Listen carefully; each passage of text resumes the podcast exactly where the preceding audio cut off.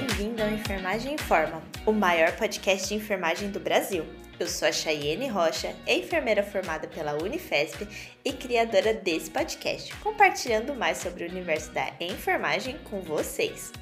E nesse episódio eu tô com uma amiga que estudou comigo lá na graduação e atualmente também atua aqui na Alemanha, a Camila Andrade. Ela já participou em outros episódios, então se você ainda não conhece a Camila, corre ver outros episódios que ela esteve aqui presente para conhecer um pouquinho mais da história dela. Mas hoje a gente está aqui para falar sobre a falta de mão de obra na Alemanha e como que isso impacta nas nossas funções como enfermeiros. Então fica nesse episódio até o final para você entender um pouquinho mais desse sistema e a falta de profissionais no país. E claro, não deixe de comentar lá no nosso Instagram, o Enfermagem Underline Informa, o que você achou desse episódio. E se está pensando em vir para a Alemanha ser enfermeiro, o que, que você acha dessa situação?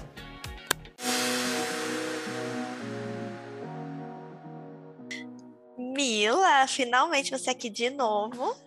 Tô pois super... é. Ah, tô animada, feliz. A gente vai falar da coisa que a gente mais gosta, que é reclamar dessa Alemanha. Quase nada. Quase não tenho que reclamar desse país. Ah, não tem, né? É, são poucos os desafios, então. né, A mil maravilha da Europa, um dos, um dos melhores países a se viver. É, pois é. Enfermagem de primeiro mundo. É. Vamos... Aí vamos nós com mais um episódio. mais um episódio. Mila, obrigada por participar. A princípio eu Imagina. tinha pensado em fazer esse episódio com a Aline lá do a Enf na Alemanha, porque ela trouxe, ela que abriu essa discussão, na verdade, lá no Instagram dela, acho que eu até comentei isso com você, falando do, né, que tem serviços que a gente acaba fazendo aqui, tipo, ela falou que limpava até o chão, e ela até fez um vídeo dela limpando o chão, né? E aí eu isso me fez pensar muito, assim, porque eu nunca tive que limpar o chão, mas a gente já tirou o lixo, né? Que, diga-se de passagem, é até meio perigoso, porque a gente não tem EPI para tirar lixo, né? Se for pensar assim no Uhum. Brasil, existem regras para fazer isso. E a gente faz outras coisas que não, não cabe a nós, né? E é porque ela trabalha numa sala de emergência, então faz sentido porque tem que limpar lá o chão para o próximo paciente vir. Então, eu acho que por isso que ela faz essa limpeza. E aí ela postou isso e eu conversei com ela, né? Eu falei, mas o que tá errado nessa história é porque ima- imagina na emergência, os minutos fazem diferença. Então, o tempo que Sim. você tá ali eh, sendo a responsável por limpar o chão e chegar outro paciente, você não está disponível como enfermeira, né? Assim, para prestar os seus cuidados. E aí eu pensei um pouco nisso e falei, ah, eu acho que vale a pena uma discussão sobre isso, a falta de mão de obra que a gente tem aqui na enfermagem e as consequências nas nossas funções em gerais. Sim. E aí não deu certo de gravar com ela. Já fica a mensagem para ela que ela não me respondeu mais. Ah, Nesse podcast eu denuncio. seria o máximo se ela pudesse participar e compartilhar o ponto de vista dela, né? Ou compartilhar o que, que ela. Que, qual foi a situação daquele dia, por que, que ela teve que se submeter a esse tipo de coisa. Eu tenho visto que até no Brasil, com essa questão do, do- da suspensão do piso salarial, também tem sido uma, um tema bastante discutido, porque é, é, acho que a desvalorização da nossa profissão existe em vários lugares no mundo. Claro, uns pagam mais, outros pagam menos. Em uns países essa desvalorização é maior, em outros menor, mas é, o fato é que ela existe e a gente é submetida a, a tarefas é, que não que não são das nossas competências e no Brasil também tem se discutido muito sobre isso, né? Sobre o fato de é, assim, com essa suspensão do piso, é, que um, um país, um, um sistema de saúde não vive sem a enfermagem e as pessoas não enxergam isso. Então, a partir do momento que a enfermagem se colocar e realizar somente as suas tarefas, é, isso começa a, a, a surtir um efeito né, na sociedade como um todo. E eu acho que a grande diferença de, que eu percebo daqui da Alemanha para o Brasil é que no Brasil, apesar de tudo, ainda nós temos um conselho que nos respalda e nos diz exatamente o que é, o que não é nossa tarefa, o que é e o que não é nossa obrigação. e aqui na Alemanha ainda se caminha a passos muito, muito lentos para essa formação né, de uma Pflegekama e é, eu percebo que as atividades da enfermagem são estipuladas é, de acordo com as unidades de trabalho, cada unidade, pelo menos no meu hospital, que é um hospital universitário grande, é, cada, cada estação trabalha de um jeito, você não, não tem um, um, um padrão, né? É, é eu já trabalhei em várias unidades da, do, da UKD, por exemplo, e em cada setor é diferente. O trabalho do noturno, o trabalho do, do plantão diurno, é, e a falta de profissional, pelo que eu percebi, é, esse é o único padrão da Alemanha. Todas as unidades, todos em todos os unidades. hospitais, tem uma falta muito grande de profissional. É, mas antes da gente começar, você já trouxe aí muita coisa que eu quero falar mais. Fala um pouquinho quem é você, Mila, porque é eu não podia convidar outra pessoa, porque realmente eu e a Camila, a gente, eu acho que a gente ficou muito próxima devido às dificuldades aqui, principalmente na função de ser enfermeiro nessa terra gelada. E não é gelada por frio, porque de frio eu até gosto. Então, é, se apresenta que não tinha outra pessoa que eu sei que dá para conversar muito abertamente sobre esse assunto, que é, faz parte do nosso dia a dia, rotineiros de conversa. Bom, meu nome é Camila Moreira Andrade, eu sou enfermeira desde 2018. Vim parar aqui nessa terra de meu Deus em 2019, setembro de 2019, então já fazem três anos que estou aqui. É, comecei trabalhando como enfermeira assistencial na gastroenterologia de um hospital universitário aqui em Düsseldorf. Depois eu assumi uma unidade do Covid na pandemia, desde o início da pandemia, por um ano e meio. E depois eu migrei para a minha área de preferência, que é dermatologia. Trabalho na Haut Clinic desde junho do ano passado. Hoje eu sou Wund Expert aqui na Alemanha, que é um curso de tratamento de, de feridas, né? Um especialista em tratamento de feridas. E estamos aí, seguindo a vida. Fazendo vários curativos e limpando. Fazendo muitos curativos infinitos. Ai, é, é, o que eu acho mais legal é o quanto a gente caminhou, né? Lá atrás, quando você participou para falar do Covid, depois outro tema que a gente falou sobre finanças, a gente foi, foi modificando as coisas, né? Eu estava na neuro, você estava lá na gastro, que você gosta também da gastro, né? Sim. Só que como foi difícil também esse percurso, né, Mila? Quantas coisas é, que a gente conversava de, nossa, hoje eu tô exaurida, hoje não dá mais, que absurdo. Tive que ligar e falar que eu tô doente porque eu tô com dor, né, no fio do cabelo e não tá dando para trabalhar porque eu assumi 30 pacientes sozinha, 20 pacientes. Burnout. Não, é, é uma coisa atrás da outra, né? Eu acho eu nem quando eu paro para pensar assim, eu, agora eu falei, meu Deus, quanta coisa. Eu realmente já conversei com a Camila dessas disfunções, que são disfunções que a gente tem que fazer, né? É. Eu acho que sim, o principal que você falou é a falta de um órgão regulamentador, porque no Brasil, quem estiver ouvindo vai falar, né? Ah, mas o Corém já, nossa, quantas vezes eu precisei dele e ele não, não atendeu a minha necessidade e também que provavelmente assume mais pacientes, e aí quando vem o Corém fiscalizar, aquele dia tá tudo bonitinho, porque é avisado, é marcado. Mas imagina você não ter para quem reclamar. Exato. Eu acho que é isso que falta aqui, né? É, até para essa conversa, eu pesquisei se existem é, alguma, alguma, alguma legislação aqui na Alemanha, algum, algo que regulamenta é, a quantidade de profissionais, é, a quantidade de pacientes para cada profissional, e, e até foi uma surpresa, porque até existe. Mas é, é, eu percebo que, de novo, a gente volta no assunto. Varia de hospital para hospital, varia de estação para estação.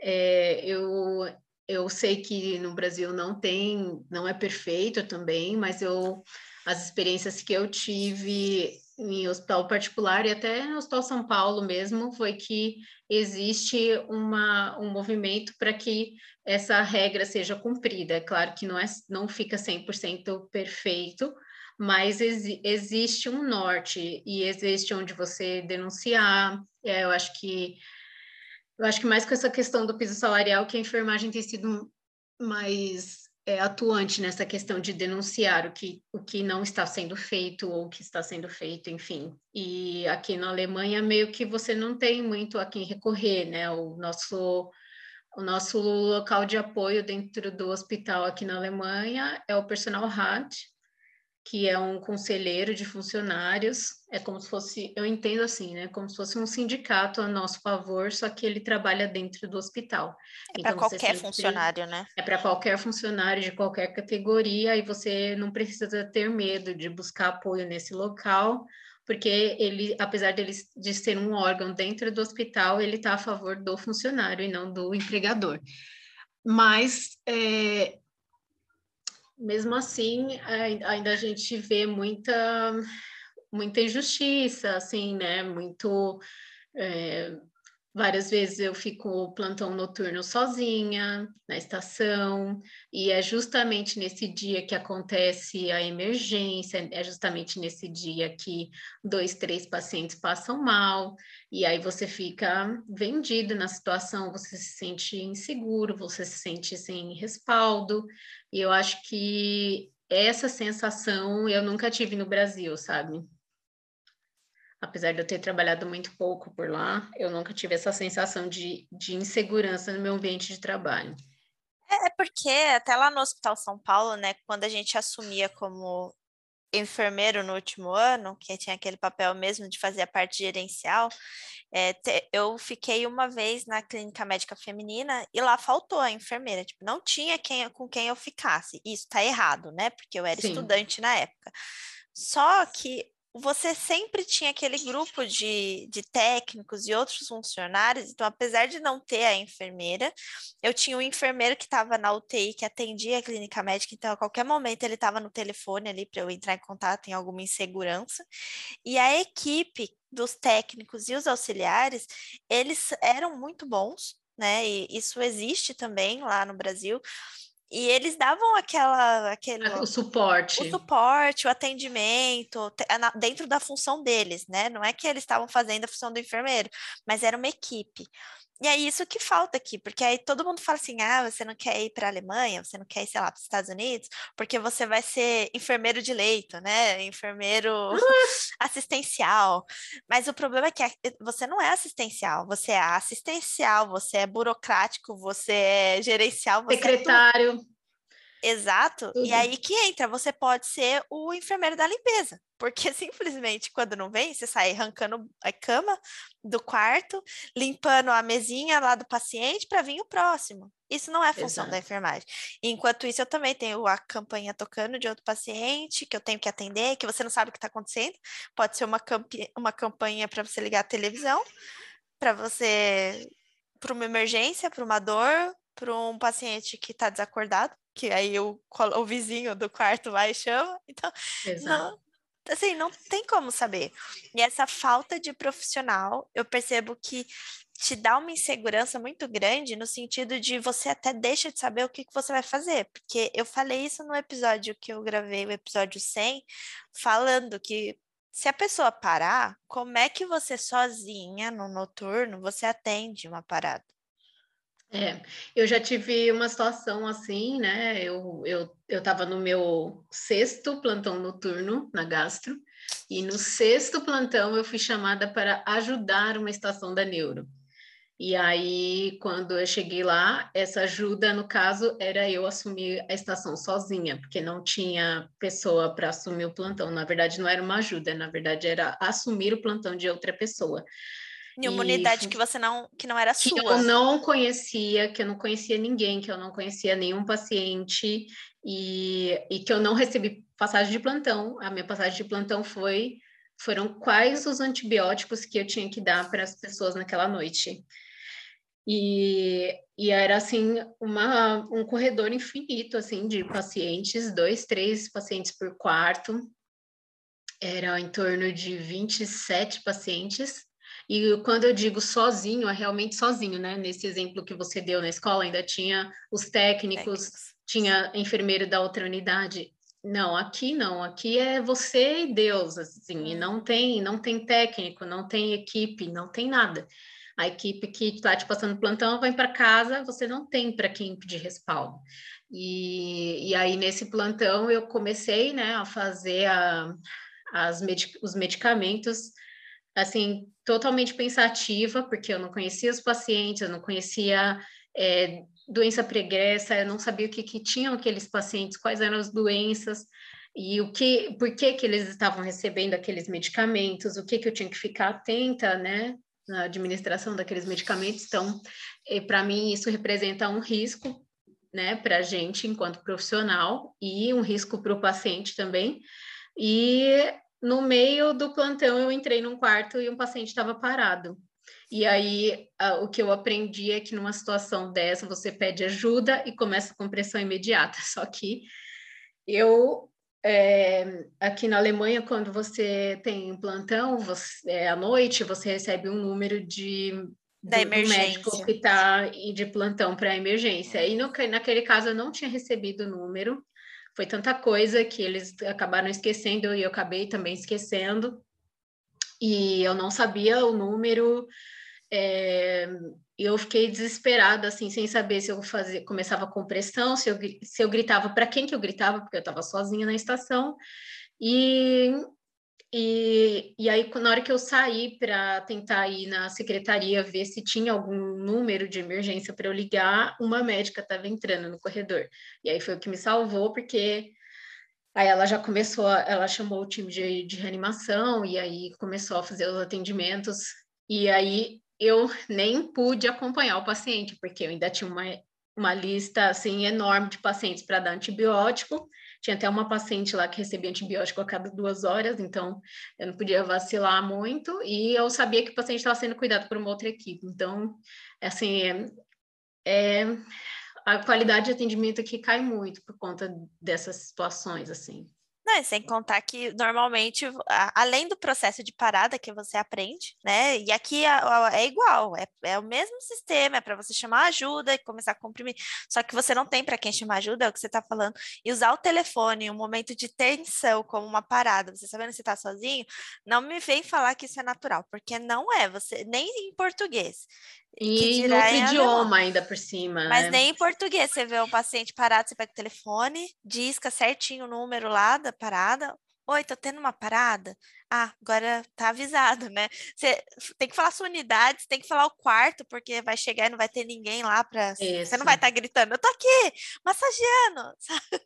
É, é muita coisa para pensar. E é aí que faz a falta do órgão, porque eu acredito que se a gente pega aquela, aquele material que você me mandou, eu posso até deixar na descrição aqui, vai estar em Sim. alemão, mas se alguém tiver interesse, porque ele fala, sim, né, o que seria ideal. X enfermeiros para tantos pacientes, ou tantos pacientes para um enfermeiro, né, sei lá. Na minha unidade, eu, eu tinha visto lá que é uma de média complexidade, né, que é onde eu tenho sim. gestantes e, e os, né, os recém-nascidos, seria é, cinco pacientes para uma enfermeira. Cinco. Eu fico com 20. Então, assim, tipo, não faz menor sentido. É bem mais do que é o que eles acham é, que seria ideal para assim, atendimento. É, o meio, é muito questionável, né? Por exemplo, a dermatologia não entra né, nessa, nessa lista que o, que o governo, que o o Bundesgesundheitsministerium é, classifica, né, como Ministério da Saúde. Isso, como áreas definidas é, como áreas sensíveis ao cuidados, né? Uhum. E, e assim, e isso não significa nada, porque as pessoas acham que lá na Halt a gente só troca curativo, passa pomada o dia inteiro, mas as pessoas se esquecem que os pacientes terminais de múltiples melanoma, né, de, de melanoma, vão para lá e ficam com a gente, ficam graves, paliativos, sem vaga para unidade de paliativo, e a gente tem que dar conta com uma estrutura ínfima, assim, muito pior do que muito, muito hospital público no Brasil. É, as pessoas não levam em consideração que, que é, essa é, áreas sensíveis ao cuidado, eu acho muito relativo isso, sabe? É, na, na, Clinic a gente também tem pacientes acamados, pacientes graves, E, e as pessoas não levam isso em consideração. Outra coisa também é que é, os scores né, de, de enfermagem é, um plantão faz, outro não faz. E a gente até entende não fazer, né, Mila? Porque Exato, muito naquele... trabalho. É, tivesse muito uma trabalho. pessoa só.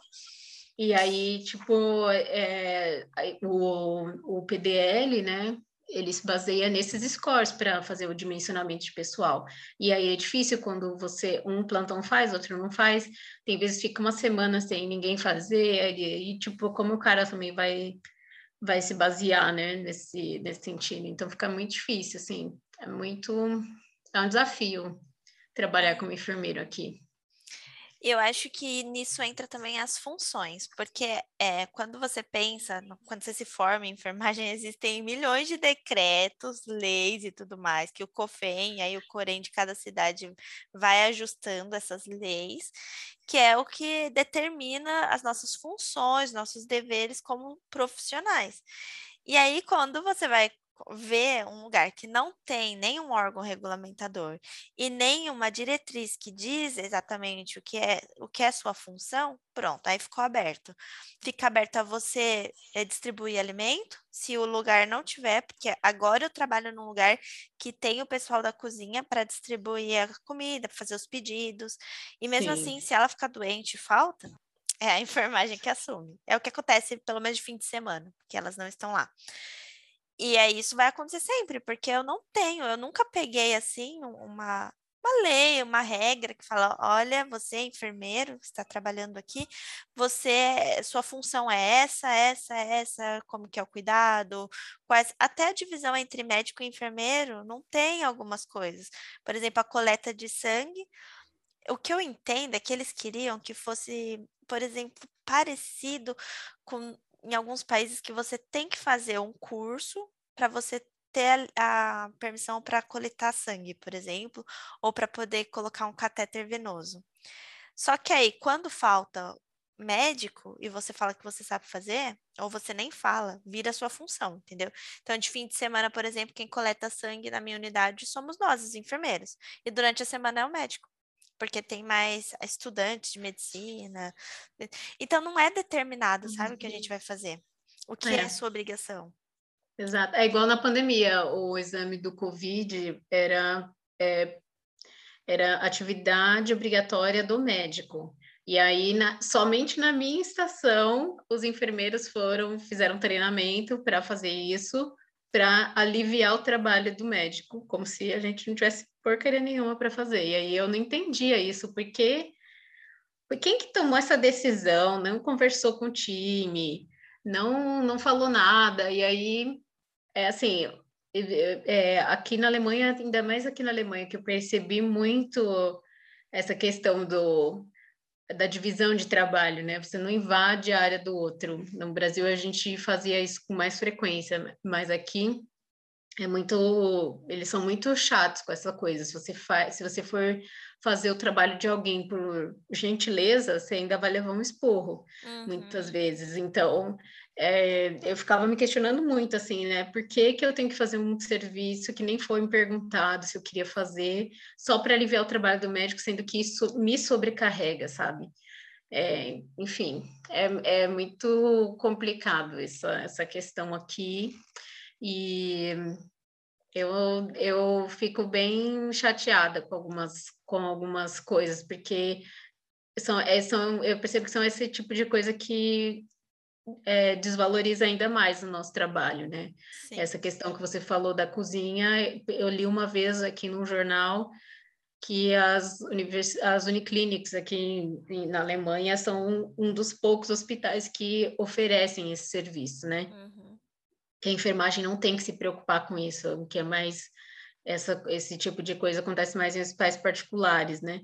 E é uma coisa que você fica você fica pensativo, né? É, é, você, eu lembro quando você trabalhava na neuro, você tinha que distribuir o alimento e ainda ajudar os pacientes que precisavam de ajuda para comer. E aí alguém vai comer comida fria, alguém vai ficar sem comer porque você não dá conta. Você está lá, você tá lá sozinha, você tem que distribuir todo esse alimento, fazer todo o trabalho da cozinha e ainda ajudar o paciente.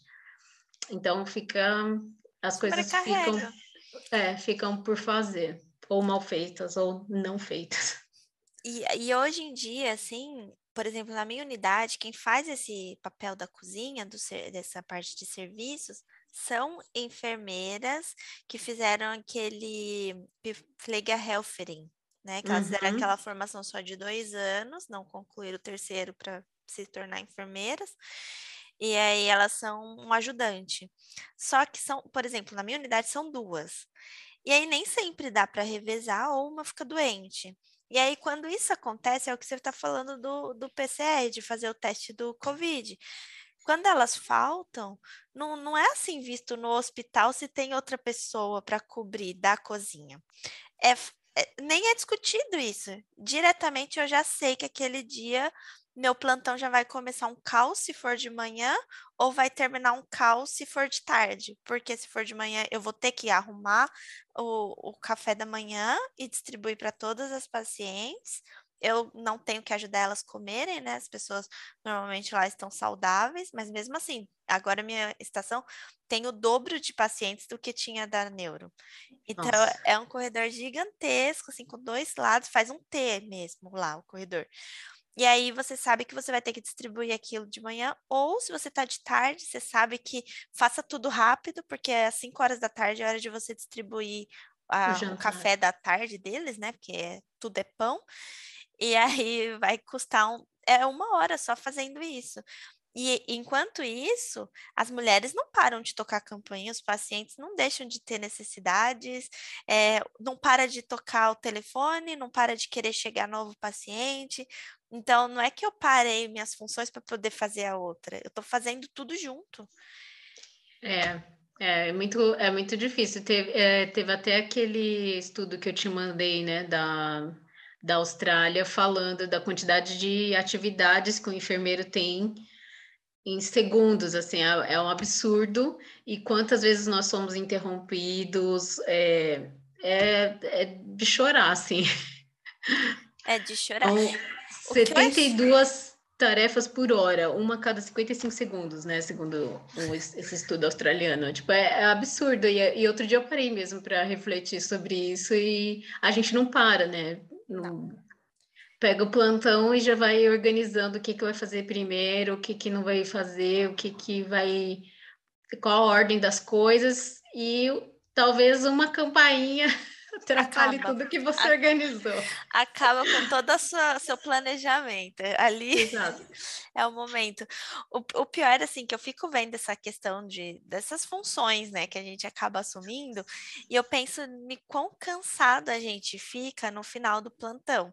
Eu, eu coloco muito isso à língua, né, de, ah, tem que ficar pensando em português, traduz para o alemão, e aí fala, e aí vem outra pergunta, e aí não é na minha língua. Mas eu acho que o principal não é só a língua. Hoje em dia que eu vejo que a gente tem mais domínio da língua, não em 100%, uhum. mas bem melhor. Bem melhor do que no começo. Sim, mas eu percebo ainda esse cansaço, Mila, de um plantão desse jeito, caótico, faltando profissional, né? Já aconteceu de, pelo menos a gente sempre está em três durante o dia e duas durante a noite. Não dá para trabalhar em uma só durante a noite na minha estação, não tem como porque é sempre o dobro, né? Pensando no é, o, número de quartos é excessivo, né? São 40 e tantos lá, e mais o dobro porque Deus. são nenéns, né? Então tem o, o binômio. E aí a gente é, tem vezes que faltou uma, eu fiquei em duas durante o dia. E durante Nossa. o dia é aquela coisa, né? E vai e, e, fim de semana e tem que tirar sangue, não sei o quê. E passa uma sonda, porque tiraram a sonda lá na sala de parto e a mulher não levantou ainda, não consegue xixi. É umas coisas assim, que é, aí no final do plantão, como eu tô? Eu não consigo raciocinar. Eu fico, às vezes, eu falo que eu tô babando, porque eu fico olhando pro computador e pensando, meu Deus, o que, que eu não escrevi, o que, que eu não documentei. E aí, quando você vai para casa, você não desliga porque você lembra de coisas que você deixou de fazer. Isso é. para mim é terrível. Eu não sei se você vivencia isso também. Eu, assim, às, às vezes eu esqueço de passar alguma coisa no plantão, enfim, mas eu já me acostumei um pouco com essa situação, né? Eles esquece, as, esqueceu, esqueceu, não, não fica pensando muito, né? A não ser que seja uma coisa assim extremamente importante, mas É, eu já dei uma desencanada um pouco dessa parte, mas às vezes, às vezes a gente fica muito elétrico. Assim, eu, eu percebo que eu não fico muito pensativa com coisas que eu de, poderia ter deixado de fazer, mas eu demoro muito para desligar, assim, para me acalmar, baixar um pouco a adrenalina, conseguir descansar para de repente né, sair de um plantão à tarde e entrar no plantão de manhã. É, é muito complicada a rotina aqui. E. Ai, meu, é triste. Pô, é 40. Triste. A gente 40 entra... pacientes. É, é não, e a gente entra na parte de qualidade do serviço que eu não sei, eu mesmo, eu me questiono de qual, de qual qualidade eu entreguei, porque depois de você Zero. Atender, depois que eu vejo a décima, de verdade, assim, já tá. Eu tento continuar sendo simpático, ouvir aquela mulher, mas quando eu saio do quarto, eu nem lembro muito o que ela me falou. Porque você já tá, assim, meio no automático, ah, o que, que eu preciso fazer, coisas importantes, ela tá sangrando. Você foca no que ela pode, eu falo assim, que ela pode morrer. Se ela não pode morrer daquilo, aí você já pula para a próxima coisa, sabe? Próximo paciente. Essa semana, é. essa semana foi um desses, assim, eu trabalhei sete dias seguidos. E eu percebo que depois do quinto dia, eu não sou ninguém Nada mais. funciona mais. e foi, os dois últimos foram fim de semana. E, é, e o fim de semana já é mais pesado, né? Mas eu tava tentando manter minha energia, e aí eu tava super, não, vai dar certo, só falta mais dois dias. Tava contando assim, regressivo. No domingo, que foi o último dia, nossa, Mila, eu de verdade, assim, sabe? Quando eu tava devagar, a hora que acabou o plantão, eu até pensei, nossa, é para eu ir para casa, é para eu ir embora. Porque você não sabe mais o que você faz de tanto que você trabalhou. Eu não sento, tem dia que eu não sento. E aí agora eu comecei a estratégia da água, porque se eu bebo água, eu vou ter que fazer xixi, né? Então daí eu vou pôr nas garrafas de água no meu carrinho, meu computador. para garantir que pelo menos eu beba água e faça xixi, porque senão eu consigo de boa ficar oito horas sem beber água, sem fazer xixi. Sem, é, é, isso é verdade. Sem fazer nada, assim. Meu corpo nem reclama. Eu vou sentir depois quando eu vou para casa. Nossa, é, às vezes eu fico me pensando assim, é... meu Deus, por que, que a gente faz isso? Que preço alto que isso vai ter no futuro, né? Depois essas coisas, né, que a gente nem percebe que ficou sem comer, sem beber, sem ir no banheiro, depois isso custa um preço tão alto para a saúde que o dinheiro não vai pagar, sabe? E eu percebo que essa é, a gestão, assim, quando ela vai ver isso, né? Tipo, minha chefe sabe que isso aconteceu, ela sabe que tinha menos pessoas, ela sabe que alguém ficou doente. E esse sistema, até de você poder ligar lá ó, oh, eu tô doente. Eu acho legal, porque você não é obrigada a trabalhar doente. Eu acho terrível, porque um monte de colega faz isso junto, sem pensar em quem tá lá. Eu sei que ela tem que pensar na saúde dela mesmo, só que tem pouco funcionário. E aí você vê, depois dos meus sete dias, todo mundo deu, ligou lá, duas meninas ligou falando que tava doente, ficou uma menina só pro plantão de hoje de manhã. E aí me perguntaram se eu podia ir. É, então, é, essa, essa questão da, da, de atestado aqui é muito complexo, assim, porque se por um lado você preserva a sua saúde, né, que você tem três dias, você tem direito a três dias de falta sem apresentar atestado médico por motivos de saúde. E esses motivos é, o trabalhador ele não precisa ficar sabendo, né, quais são os motivos de saúde, tanto que quando você entrega um atestado, seu atestado, a via do atestado que você entrega para a empresa é sem, sem diagnóstico, né? Então isso é uma coisa legal, só que por outro lado, as pessoas não têm consciência, se a doença dela for sem saco para trabalhar, foda-se você que está no plantão, né? É, o que a gente estava conversando, sexta-feira eu fiz o plantão noturno eu tive que ficar até as sete da manhã porque a menina é, ligou falando que estava doente e a minha chefe ia entrar às sete e se eu não ficasse lá até as sete não ia ter ninguém para ficar no plantão. Então assim eu tive que esperar porque a minha chefe quando ela sabe que as pessoas vão tão escaladas em vez dela entrar às seis ela entra às sete. Só que a pessoa não veio e aí eu tive que ficar lá, porque a, única, a outra pessoa que tinha no plantão está fazendo a Nerken. Então, É muito complicado essa questão aí do, de, desse atestado, porque as pessoas não se colocam no lugar do, de quem está lá no hospital, é, tem um egoísmo muito, muito grande nesse sentido. Por outro lado, também, às vezes a escala tá assim um absurdo. A pessoa feliz que fez a escala te coloca 12, 15 dias direto, sem uma folga, sem sem um respiro, assim, e não pensa que, que isso com certeza vai dar ruim, sabe? Então, é, essa semana foi uma semana super complicada, assim, minha chefe que não estava escalada, teve que trabalhar. Foi é... o mesmo é. caso de hoje, minha chefe teve que ir. É, a minha, a minha situação está num processo agora, muitos pediram demissão, o pessoal está saindo, e não tem, não tem realmente gente para trabalhar, assim, se, quem está quem tá de folga é porque já trabalhou 12 dias seguidos, não Exato. tem como trabalhar mais.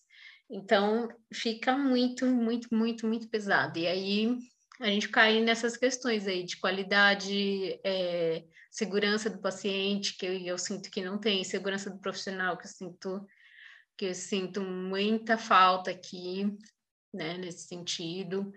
É, é, pela, pela quantidade de demanda que a gente tem, a gente não tem condições de oferecer um serviço melhor, assim, não tem condição de oferecer algo com qualidade, com segurança, né? É, na minha estação tem acontecido muito, assim, pô, o paciente chegou nesse quadro, como é que vocês não perceberam? Não percebemos porque não deu tempo de perceber. Deu para olhar de, o que acontecendo. Eu não consegui olhar esse paciente direito. Não, não teve condições. E não, eu não olhei, e você também, médico, também não olhou. Então, é, é meio é, é muito complicado essa questão aqui. É porque como priorizar, né? Se você não tem o que priorizar. Se você tem 10 pacientes, 20, 30, todos ali naquele momento e você é sozinho, tá tão igual em prioridade quanto você mesmo, porque Exato. não tem o que, o que, que você vai olhar lá? Você vai olhar, ah, um que anda, um que não anda, no seu caso, um que a ferida tá pior ou melhor. Não, de noite talvez você nem vai fazer curativo.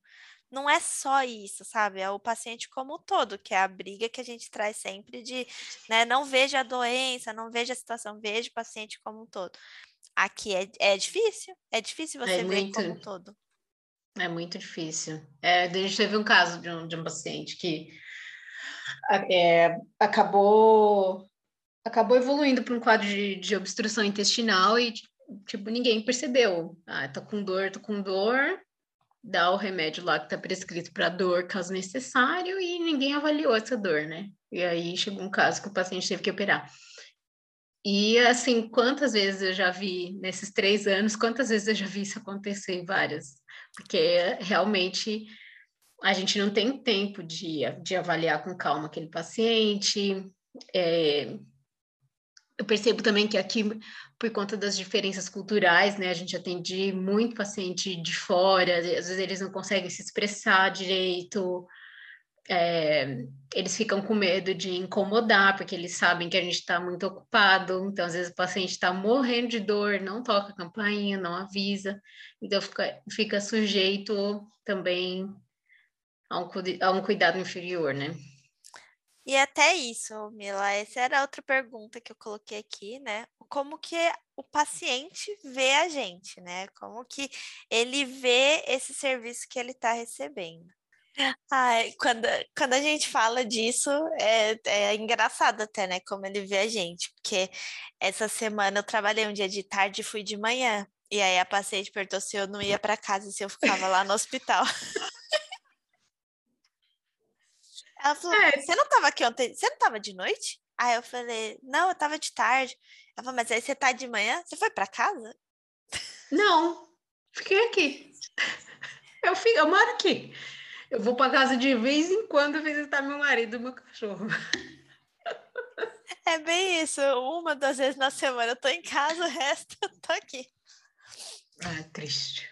Mas eu acho que tem essa sensibilização aqui na Alemanha, apesar do jeito frio deles e calculável, eu acho que eles se sentem um pouco Ah, não sei como que é. Eles ficam tristes às vezes. Eu percebo isso, pelo menos as mulheres que eu atendo, quando tem algumas que perguntam, né? Ah, e você, como você tá?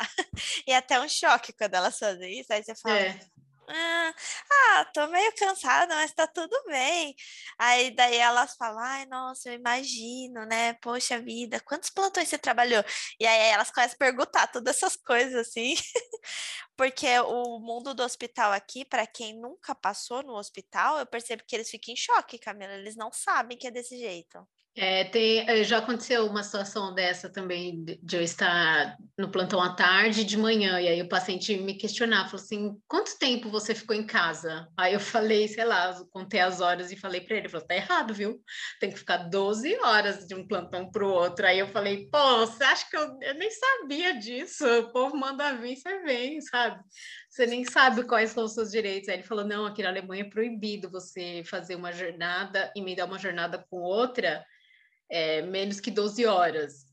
E aí isso já foi pauta lá na minha estação, o pessoal fala que não. Aí, tipo, vem a exceção, né? Não, em hospital Mas é na 10 horas. necessidade, na É necessidade. 10 horas. E aí, tipo, onde é que tá escrito isso, meu filho? Eu quero é prova, entendeu?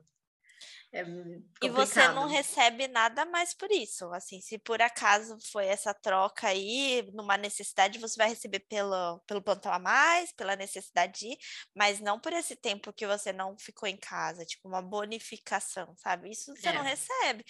E pensando que é o único jeito de você ter algo é salário, porque fora isso, o que, que eles vão te dar? Né, O Nada. descanso eles não estão te dando, a paz eles não estão te dando. Eu quero dinheiro. Pois é. Ah, eu, eu não sei, assim, eu, eu tenho um pouco de receio, assim, de ouvir a resposta de um paciente em relação a essa pergunta que você fez.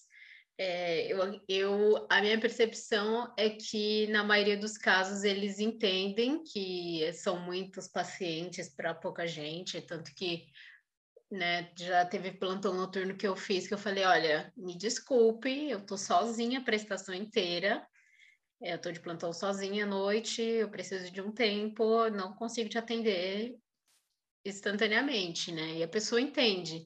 Mas tem outros que não entendem, tem outras que acham que estão lá na estação sozinhos, que estão com a enfermeira exclusiva E aí Né, a campanha a noite inteira. é, o tempo inteiro, assim. O pessoal até, até brinca, né, que ué, você tem que pagar um private nurse, porque é, você não está aqui sozinho, né? Tem outros pacientes para serem atendidos e tal.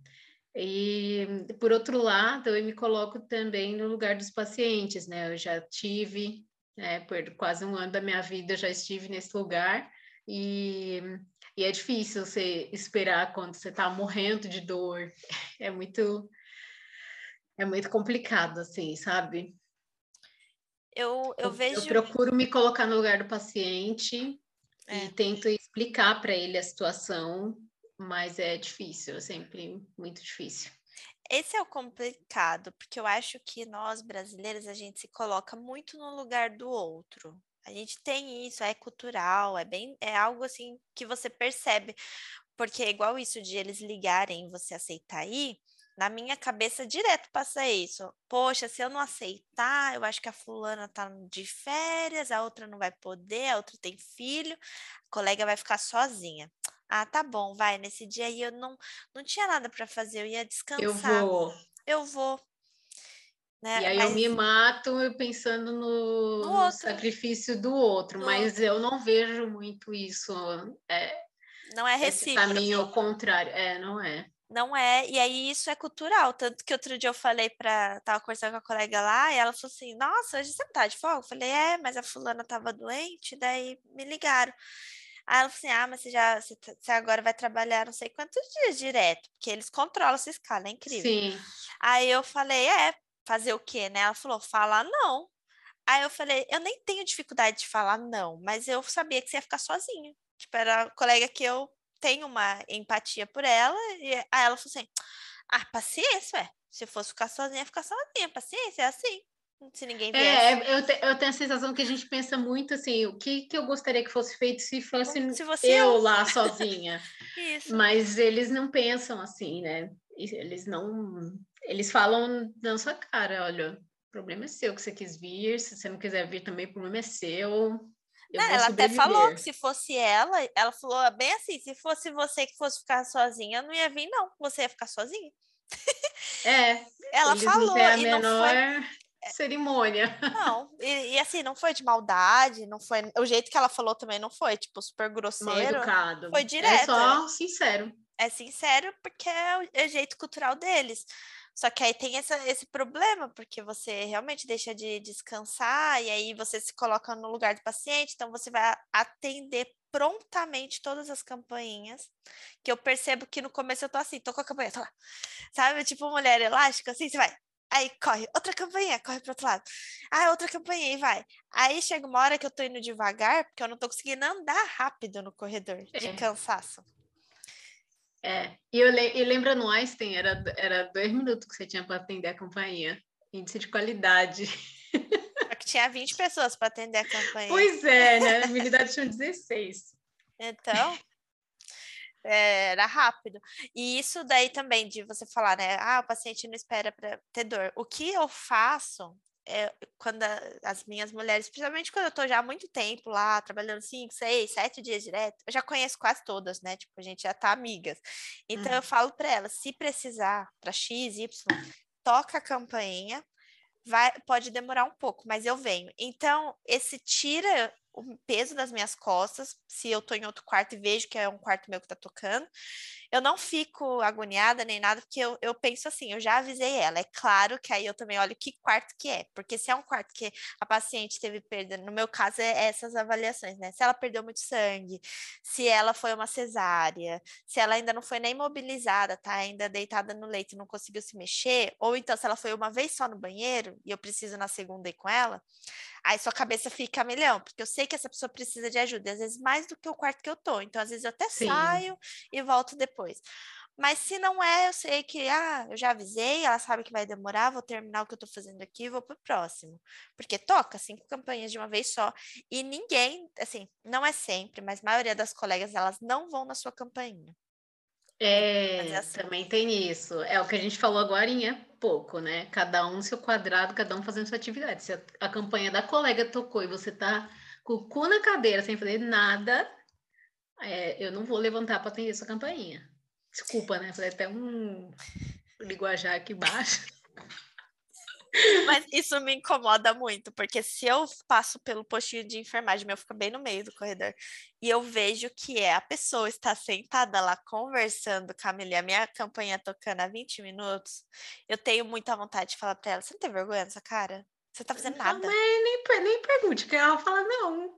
Eu, é, é, porque você não quer brigar, sabe? Mas eu olho, porque eu vou eu vou na campanha delas, porque irrita aquele barulho. Eu tô sentada lá na minha Não, parte. na minha unidade eles até levantam, aí eles olham, você tá ocupada. Aí eles levantam, olham e falam, ah, então, é sua paciente lá do quarto, sei lá o quê. E volta a sentar. Eu te avisa. Entendeu? Ela faz a gentileza de olhar o quarto que é. Mas aí, aí, eu não sei como elas veem isso. O que acontece muito no meu é que as mulheres têm coragem, minhas colegas de trabalho, de ir no meu quarto para me avisar alguma coisa que ela podia fazer. Tipo, olha, Cheyenne, você já tá saindo? E às vezes eu sei lá, tô trocando um neném. Ela fala, ah, já, já. Ah, então, porque o quarto tal pediu para você levar leite. Ah, caralho. Tipo, ela encontrou com a mulher, talvez a mulher foi lá até o postinho, pediu. Ela falou: pode ir, que eu vou avisar minha colega. Ela não levou o leite, sabe? É coisa simples, é só pegar e dar. Não é nada, assim, ela não tem função nenhuma, só pegar e entregar. Isso acontece muitas vezes, muitas vezes. E aí dá um nervoso, dá uma raiva. Porque, e aí eu não sei, até às vezes a paciente percebe isso, né? Já aconteceu várias vezes. A paciente fala assim: Ah, eu pedi para sua colega o leite, mas ela falou para eu vir pro quarto e chamar por você de novo. Desculpa, eu nem quis tocar a campainha, porque eu achei que ela ia te avisar.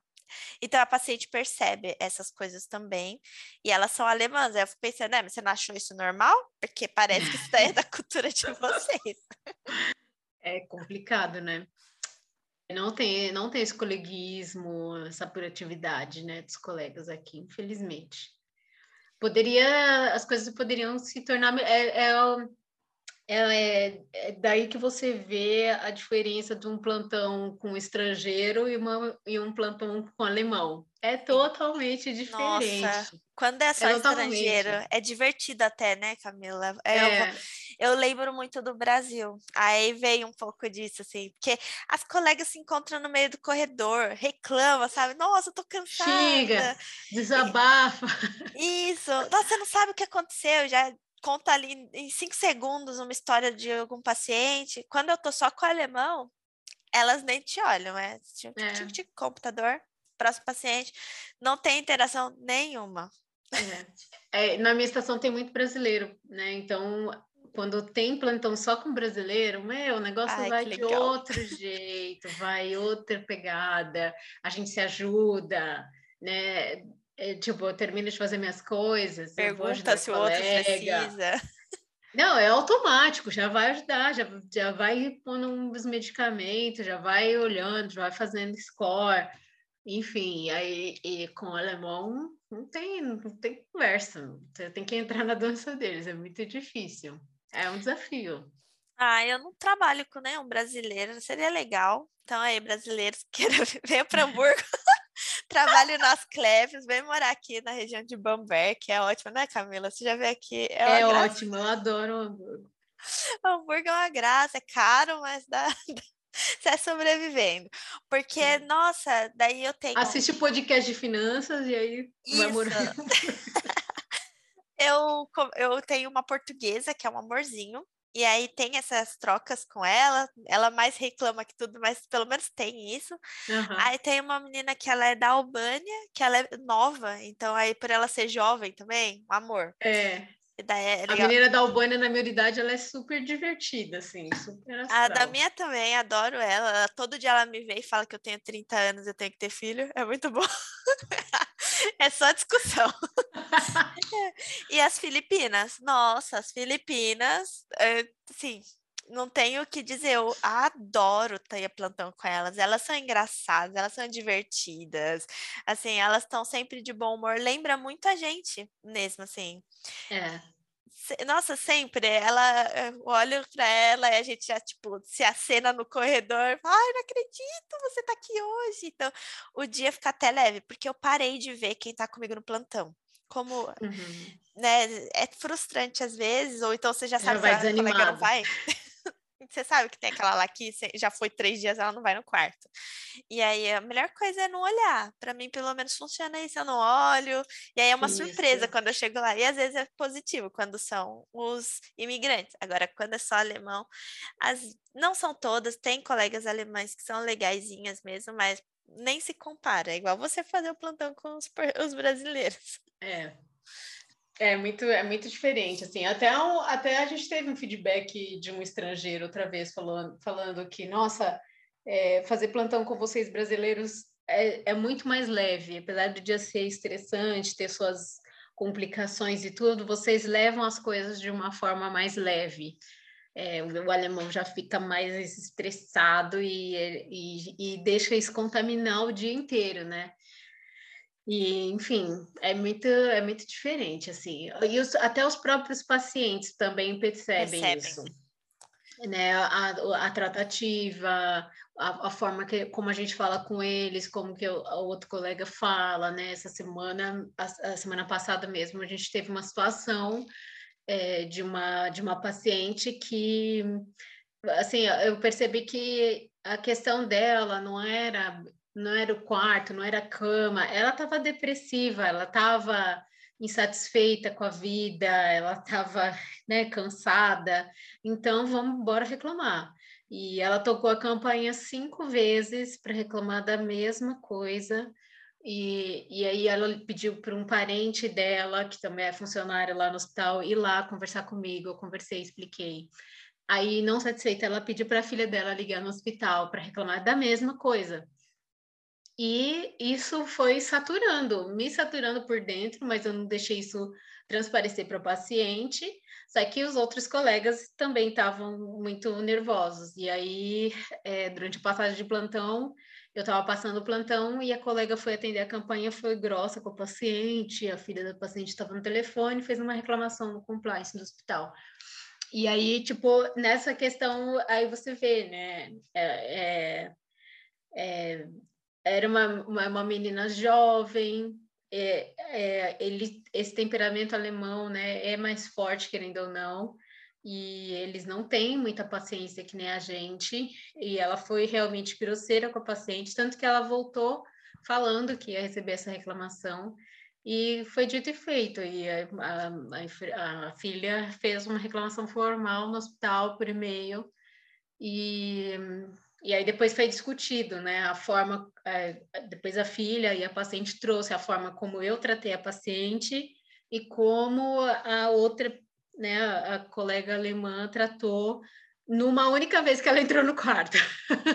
então, assim, é muito, é, não sei, é, é um desafio, assim, para gente é, vir para cá e lidar com todas essas diferenças e, enfim, a gente tentar viver numa outra cultura, né? Muito difícil, muito difícil mesmo.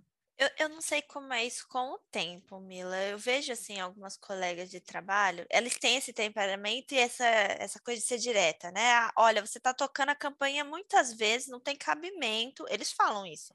Foi isso mesmo que ela falou para paciente. Não tem cabimento, você tá tocando a campanha muitas vezes, eu tenho outras coisas para fazer, ou eu tô na passagem de plantão. Elas falam. Eu não, eu não consigo falar assim. Eu falo a mesma coisa, só de que forma de forma diferente. diferente, né? Eu, quando elas tocam, por exemplo, na passagem de plantão, eu vou lá e falo assim: olha, me desculpa, esse é o horário da passagem de plantão, eu acredito que em 10 minutos eu consigo vir aqui.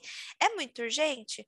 Aí elas me falam: ah, desculpa, não, tá ótimo, quando acabar a passagem de plantão tá ótimo. Eu ainda falo para ela: toca de novo a campanha daqui 10 minutos, porque vai que eu esqueço.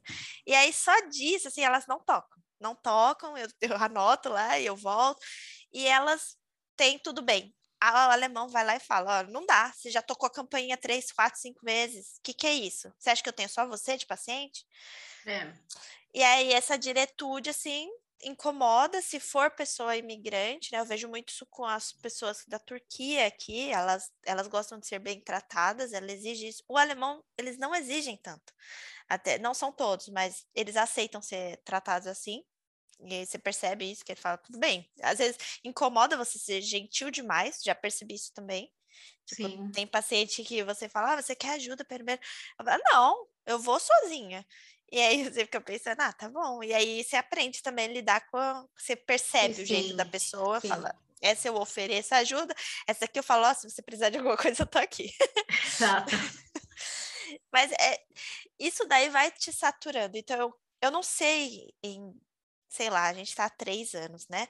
Eu não sei, em cinco, em sete, em dez, como que você começa a se transformar? Porque o meio te transforma, você já percebe algumas coisas Sim, que você vai fazer. Nossa, quantas coisas que eu jamais faria e hoje eu faço com maior tranquilidade.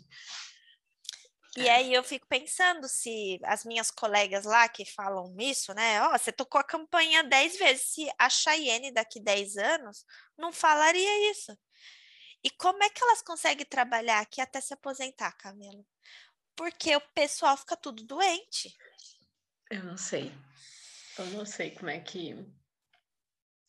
É, é, é muito, muito difícil também essa parte. Eles não têm muito um planejamento de carreira, hum. não tem progressão de carreira aqui, e meio que você muda de área para respirar novos ares para tentar sobreviver esse sistema. Não tem, não é, eu não saí da, por exemplo, eu eu comecei aqui na gastro, né? Eu já tinha colocado isso como opção porque era onde eu trabalhava em São Paulo e e, e, nessa época também eu não tinha muita certeza do que eu queria na enfermagem. Eu tinha certeza do que eu não queria enquanto enfermeira, mas o que eu queria seguir de profissão eu não tinha muita certeza. Então, eu falei, bom, é uma área que eu já conheço, que é confortável, vamos ver o que vai dar. E aí, no decorrer do processo, eu fui me interessando mais pela área de, tratamento de feridas.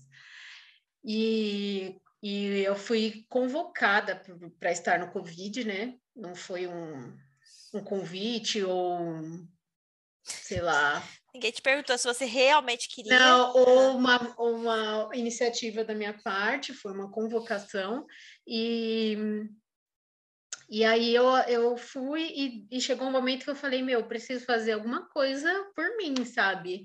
E, e aí eu decidi mudar para dermatologia para seguir carreira. A minha carreira que eu mesmo quero construir aqui.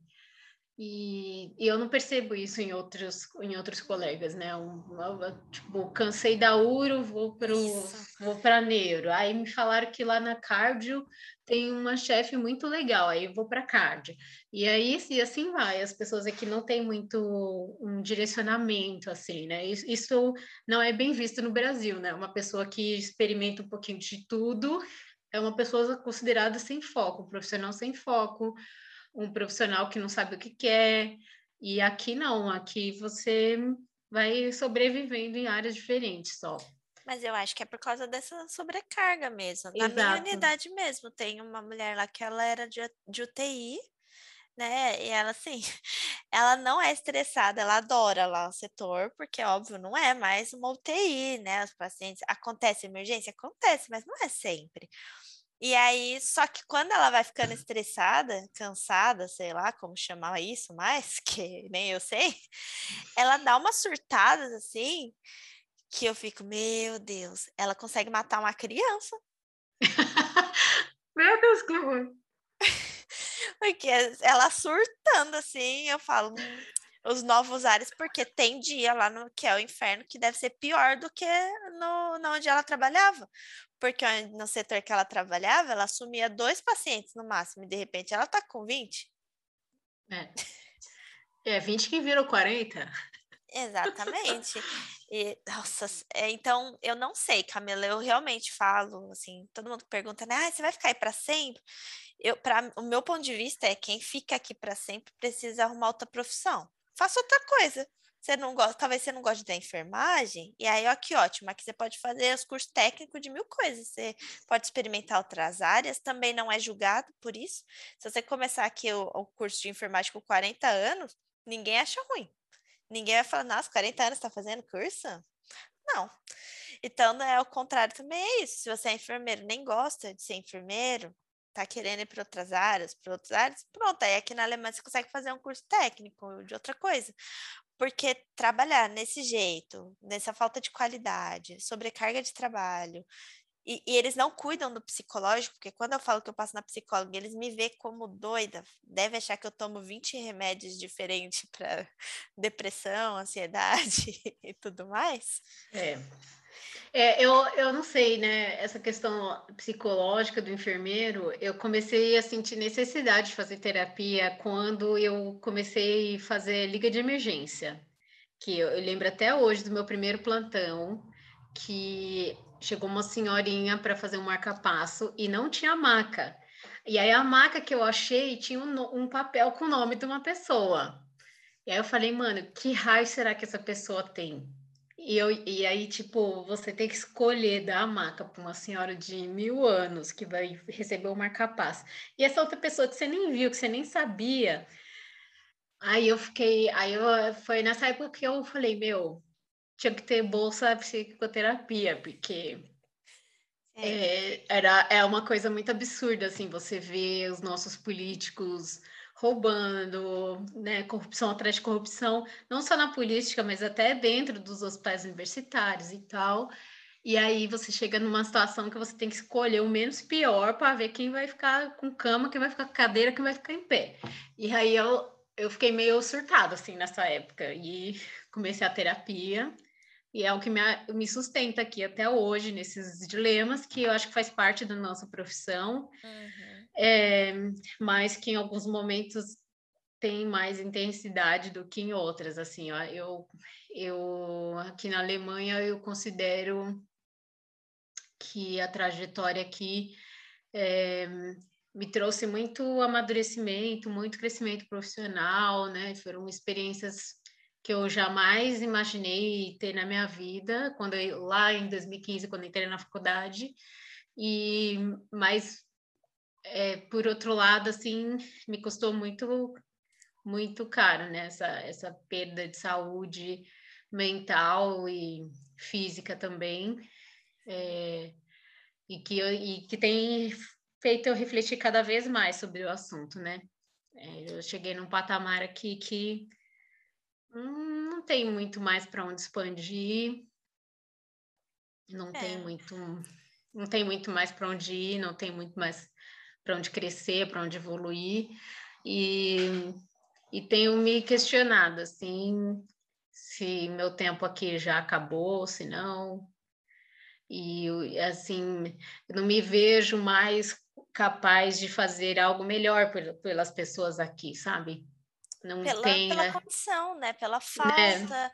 E aí é onde se vê, né? Porque no Brasil você tem falta de material, você tem falta de recursos. Aqui você tem essa oferta, né? Você tem uma grande oferta de recursos, mas você tem falta de mão de obra.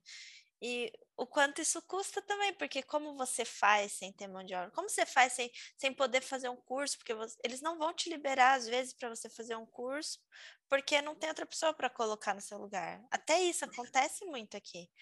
É. E, e aí, é, a gente já chegando aqui no final, Mila, eu comecei muito a me questionar essa questão do ah, a gente não vai poder ter um piso salarial. E eu estava conversando esse fim de semana com um, um, amigo nosso aqui da, de Hamburgo, e ele falou: Você concorda com o piso? Eu falei, claro, ele, da onde começou isso? Eu falei, faz anos que a enfermagem briga por isso. Você tem noção que é a, a maior classe de profissionais da saúde que tem né? Não existe outra tão grande, porque a gente está falando de, da, toda a enfermagem, estou falando de enfermeiro, falando do técnico, do auxiliar. E esse salário que eles estão dando para eles nem é o tanto de merecimento, só foi um cálculo que foi feito com base no valor da nossa hora. Então é, nada mais do que merecido. E se eles estão falando, ele me perguntou, né? Mas vão mandar? Você acha que mandariam as pessoas embora? Falei, não. Porque a diferença da Alemanha e do Brasil é porque se você mandar X pessoas embora, você tem que deixar de atender X pacientes. O hospital não pode mais receber aquele número de pacientes, porque ele não tem quantidade suficiente de profissional. E é isso que aqui não é feito. Aqui eu posso receber 30 pacientes com uma enfermeira. Eu não vou fechar minha unidade. A gente só Exato. fecha, que acontece muito. A, minha sala de parto lá do hospital, ela fecha. Se a gente não tem mais leito, porque aí não, eles falam, né? Eles fecham e a mulher pode estar parindo e manda para outro hospital, o que eu acho também bizarro. Mas eles fazem isso. Então, o Brasil não iria ter condição de mandar embora, porque quem está falando que não ia conseguir pagar, que na verdade está vendo seus lucros, né, que iriam diminuir os lucros, ele sabe que vai diminuir mais ainda se ele tiver que diminuir a quantidade de paciente que ele vai receber. Isso sim vai diminuir o lucro e não o pagamento Exato. do profissional. É, aqui, por exemplo, 77 dias de greve no meu hospital, a minha unidade não conseguiu fechar um leito sequer. Ficamos com, com quantidade reduzida de, de profissional funcionando como se tivesse com 100% da escala.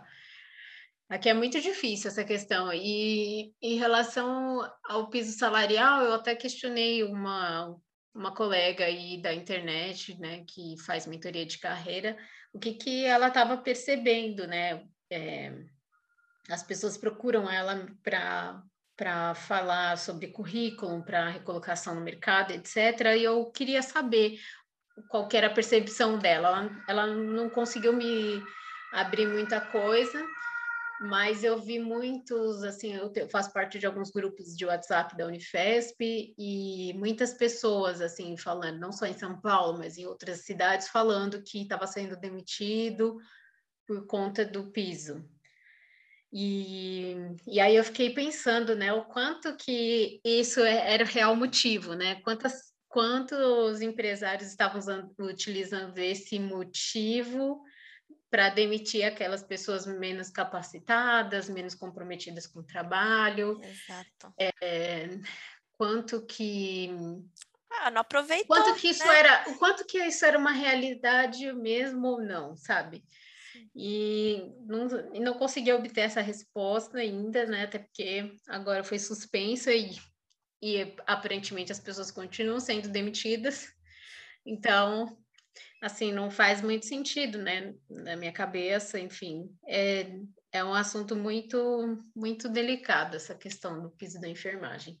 É uma coisa que eu acho necessário é, para a nossa categoria, E, e assim, realmente, um, um hospital sem enfermeiro não vai funcionar, né? Até essa, voltamos na, na questão de realizar as nossas atividades, né? Um, teve, teve um outro rapaz aí, enfermeiro, especialista em direitos da enfermagem, falando: pa, é, pare de fazer funções que não são que não são de vocês, assim, né? Era uma forma de protestar em relação a essa questão do piso, para as pessoas verem é, o, o, o, que, o que que a gente faz, qual que é a nossa importância no hospital, né? Parem de fazer coisas que não são de sua função, né? É, é, mostre para a população o, o, que, o que, que você faz, quem que está lá 24 horas com você enquanto paciente, né? O médico vem, faz a visita, vem, faz a cirurgia, mas quem cuida de você antes da cirurgia, depois da cirurgia, é a enfermagem. E as pessoas, às vezes, sei lá, não percebem muito isso, né?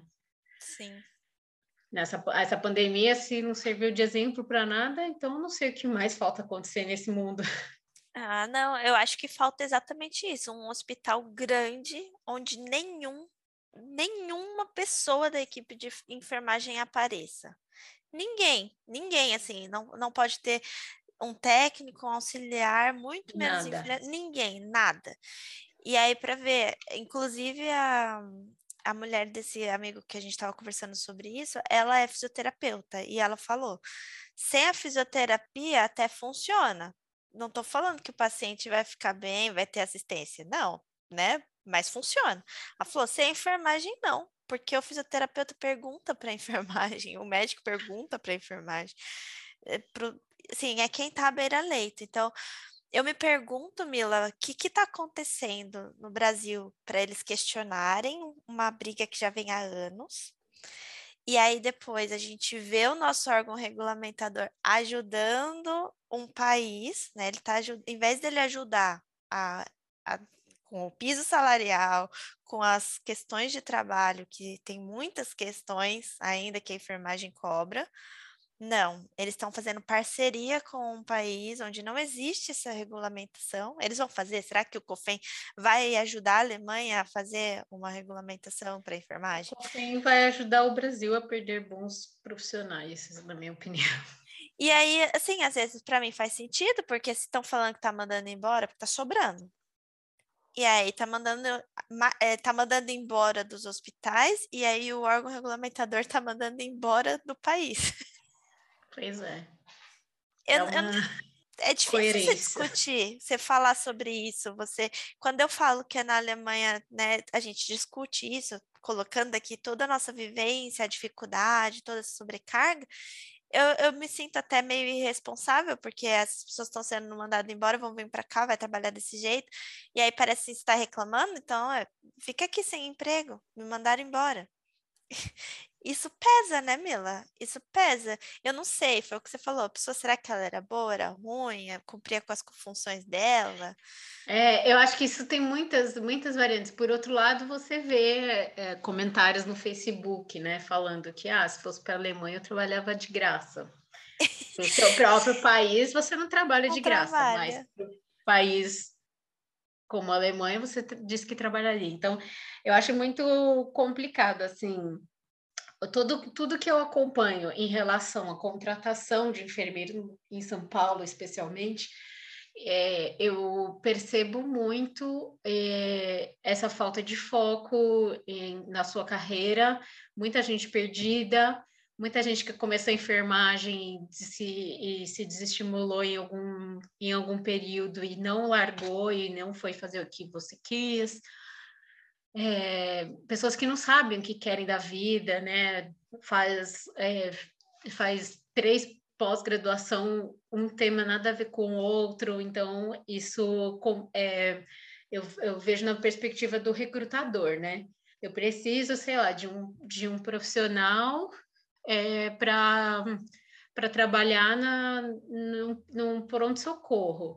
E aí ele fez uma pós de saúde pública, gestão da qualidade de UTI, de neuro, e aí você fica, meu, o que, que aconteceu com essa pessoa, assim, como que eu vou é, selecionar uma pessoa que ela não sabe o que, que ela quer da vida, né?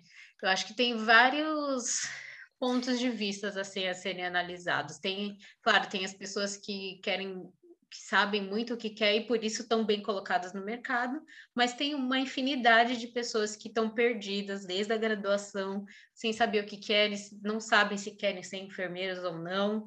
Qual foi o é, tipo não, de formação dessa pessoa não, também? Isso, né? o tipo de formação, não tem segurança para para nada, assim, para não sabem o que estão fazendo da vida. Então, é, é muito complicado. E é, e é um, um, um grupo de pessoas que chegam aqui, né?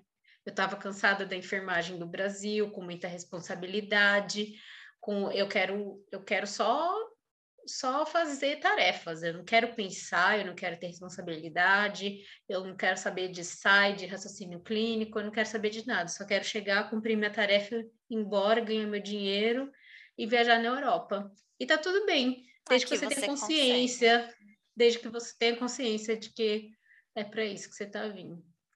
Ah, mas eu acho que é por isso que a gente sente, Mila, porque além da nossa formação ter sempre estimulado o nosso crescimento, desenvolvimento, focar né, em, em se desenvolver, em ser um bom profissional, a gente tem essa visão de ah, você para você ter uma boa colocação, você vai precisar focar, você vai precisar. Até se você trocar de área, você vai ter que se especializar nessa área. E assim, é uma visão que nem todo mundo tem, um preparo também que nem todo mundo tem. É, eu não culpo, assim, eu vejo vejo esse lado. Eu já conversei disso com você. Quem vem para cá e tá aberto mesmo a, a ir viver, sabe, não tá ligando para profissão, essa pessoa, ela, pelo menos profissionalmente, ela vai sofrer menos. Para ela vai ser até leve falar que tá doente, que é o que eu vejo de algumas colegas. Porque ela tá aqui para viver, ela tá aqui para viajar. E assim, não julgo, acho legal. Não sou eu, infelizmente. eu, me cobro de forma diferente. A enfermagem para mim ainda é importante, né? De que ela perder essa importância, talvez eu mude mesmo de, de ideia. Mas por enquanto ainda é isso. E, e obrigada, Mila, por vir discutir isso aqui comigo, porque eu sozinha não ia conseguir. Imagina, estamos juntos. É, foi um prazer participar, conversar, refletir. Acho que quando a gente fala sobre esses assuntos, a gente acaba também olhando para dentro de nós e para as nossas experiências, nossas carreiras, a nossa vida em si, né? E, assim, sempre tentando manter o que te motiva, o que te faz feliz, né? Eu falo, quem vem me perguntar que tá vindo para cá, né? Como é? Ah, você tem que ver o primeiro passo, por que, que você tá vindo? E aí foca nisso, porque difícil vai ser, mas é isso em qualquer lugar, né? É. E a valorização da enfermagem tem que continuar, com, começar de cada um, né? Exato. Se você mesmo se valoriza e, e acha que é normal você limpar o chão da sala de emergência, aí o negócio acaba que perde o sentido, né? Se você não se valoriza, como é que o outro vai te valorizar? E cobrar, vamos continuar cobrando nossas funções mais profissionais, porque sobrecarga não faz bem para ninguém. Certinho. Mila, muito obrigada. E assim, sempre aberto, venha mais vezes. Obrigada. Um beijo e um para você que ficou até aqui, até o próximo episódio.